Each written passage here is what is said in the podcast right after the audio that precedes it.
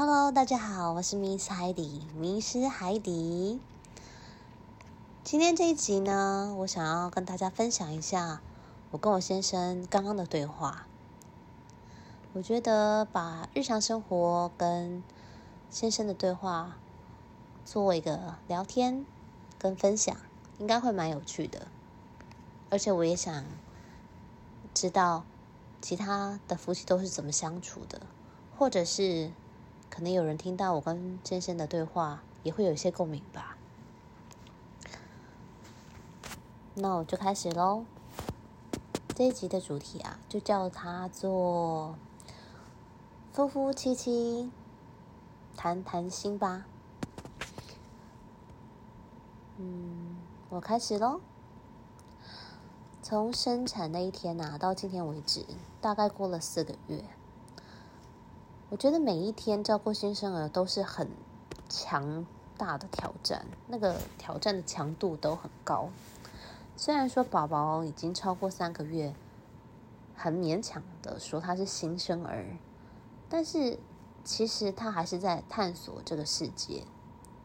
即便目前我已经慢慢知道怎么照顾他、照顾他的模式，可是我还有一个大宝，所以不管如此规律。都还是会被打断，或是打乱，或者是有一大堆不可预期的小事件发生。对我来说，从一个全职妈妈转换成一个家庭主妇，是一个很大的改变。虽然我的工作不是什么公司的主管，或者是不可或缺的经理，我只是一个小小的职员，小小的保健室阿姨。可是，在这份工作之中，我还是能获得满满的成就感，因为跟我相处的是一群很可爱的孩子，他们会很直接的跟你分享他们的心情，所以他喜不喜欢你也是很明显的。再来呢，我也会跟同事相处。这些健康的社交生活也让我觉得很开心。现在每天在家里，我其实不会怎么想要带孩子出去，因为带孩子出去就意味着我要准备很多孩子要用到的东西，而且因为担心会有突发状况，我本来就比较容易紧张，所以我都会带从头到脚会需要的东西。很可惜的，我没有轻微成功，所以我要带热水、冷水、奶瓶跟奶粉，这样宝宝如果饿了，我才可以马上准备。我记得有一次我自己带孩子的时候，我在用奶瓶喂奶，一个陌生人阿妈阿姨，她经过之后就靠过来说：“啊，你怎么跟他用奶瓶？”啊，你为什么不自己喂啊？啊，你没有哦。我当时蛮傻眼的，因为我没有预料到竟然有人这么的直接跟没礼貌的冒犯一个不认识的人，所以我就随便想到一个回复，我就说哦，这样比较方便啊，因为之后还要回去上班。他看到我觉得非常能够理解，因为回去上班，所以要改瓶喂。然后就看起来蛮满意的离开了，但其实我心里是想问说，哎，我要不要亲自不喂跟你有什么关系？而且我不回去上班又怎么了吗？我冷静下来之后，我回想，我觉得这个阿嬷可能对她来说照顾小孩子很容易，因为。长辈都有一些观念嘛，就是小孩他就会自己长大呀，只是看你用什么的方式去带他。那对我来说不简单，我一直一直在学习，我要学习把我原来的自己放下，然后转换成一个我现在需要的角色。这对我来说其实真的很不简单。坦白说，这几天我的情绪不是很好。我开始思考未来的我可以做什么，或者是我该做什么，我会变得怎么样。其实我很幸运，我有一个很爱我的妈妈。我的妈妈她无条件帮我做很多很多，不管是照顾孩子或是照顾我的事。如果我临时有急事，她也会从很远的地方、很远的娘家赶过来我家帮忙我，满足我的需求。但是这些并不是长久之计啊，因为。就像我填了一个洞，可是有好多好多的洞，我应该要怎么做？我总不能一直拉着别人，我必须要自己去处理这些状况。再者是我，我并没有自己的时间。妈妈来了，我还是要跟她一起照顾孩子，只是说我可以在她帮我看孩子的时间之下，我可以做一些家务事。但这已经是非常非常好的了。我必须要说，我的先生是一个非常棒的神队友。他很爱孩子，他也会帮忙打扫、做家务。但是家务真的很多，因为是一家四口的，所以需要的时间也很多。孩子虽然。宝宝有他生活的作息规律，但是他也不是你想要他不哭他就不哭，因为他毕竟是一个动态。晚上的时候呢，就是今天，我们大家在用餐，我很累，因为我才刚陪大宝从公园玩回来，然后就要马上做两道菜上桌。我们家今天晚餐呢，是一道炖肉，然后两道菜，再加上炒饭，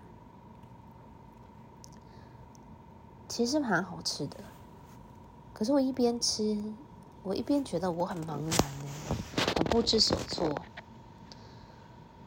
对面的先生，他发现我的情绪不是很好，所以他就看着我。我本来不想要破坏这样用餐的气氛，可是我又觉得，如果现在不说，是不是他等下要去办公室办公了？那我又没有机会跟他说我的想法了。所以我就问他说：“我可以现在跟你谈一谈吗？”他问我想要说什么，我就直接破题。我问他：“我可不可以一个星期放一天的假？”因为一到五我都在家里呀，白天照顾小的，晚上呢大的回来，我要照顾大的跟小的。假日就是家庭日，也是安排行程满满，让大宝可以跟同学互动，或者是带他去参加活动。我需要一天呢，至少几个小时，让我好好。认识自己，想想自己的需求。先生听完我的想法之后，他当下看着我，他脸完全没什么变化。我也蛮无奈的。用餐完之后呢，开始收拾餐桌餐具。我就问他：“诶，那我刚刚的想法你觉得怎么样？”然后他就回了我一句。嗯，所以你准备要找保姆了吗？我听到也觉得蛮不开心的，所以我就回他，我说我可以找到临时保姆啊。他接着说，我有想办法要帮你，可是如果我临时工作有事，我还是没有办法处理孩子的事情。然后，嗯，挤奶时间就到了，我就去书房。然后使用那个挤奶器嘛，其实使用挤奶器并不舒服诶，因为那是一个很人工在取奶的方式，所以我没有很喜欢这种感觉。然后我又开始放空，去回想说他刚刚说的话。我记得，嗯，我的朋友有推荐我，呃，应该是说建议啦，我先去上网排队排公托，所以我就上网看我们候补的位置。天哪，真的好多人排，我们候补非常后面。我就想，啊，那我该怎么办呢？然后接着大宝进来，看我在做什么，然后先生也进来了。我问他：“你刚刚说的话是什么意思？”他说：“我觉得你说的没错，我要让你放一天假。”我就说：“所以你说放一天假的意思是什么？”我并不是想要呛他，我只是想要知道说那一天是几点到几点，我能做些什么事？我可以出去吗？还是我必须要待在家里？这些都要问很清楚，因为我的先生其实蛮，嗯，他有一些他要做事的原则。然后他就说，就是给你一天啊。我就觉得，嗯，好，我们可能要换一个方式沟通。我当时上半身还是全裸，我就问他说：“这个孩子不是我们两个的孩子吗？你当初说要一起照顾。”因为太早送去托婴，或者是给保姆带，都不是我们最初的意愿。我为了孩子，我暂停了我的工作，我甚至连我的 羞耻心都放下了不管。我不管是挤奶、上厕所、洗澡，只要孩子一有需求，我就会马上冲出来。难道我是一个没有羞耻心的人吗？为什么我就不能够拥有我的隐私呢？我现在跟你谈这样子，算是蛮正式的话题。我还是裸体上半身。我现在选择就是继续补位，或者是继续就是给孩子提供奶水，是因为我爱他。我觉得这是我们能够表达一个爱的方式。我当然也知道这是在耗损我的时间啊。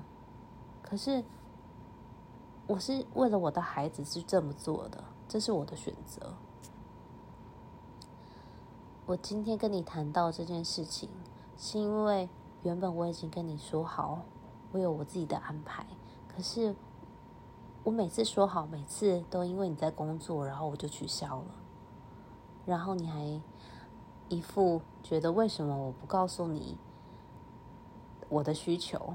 我应该直接冲进去你办公的地方，然后告诉你我的需求。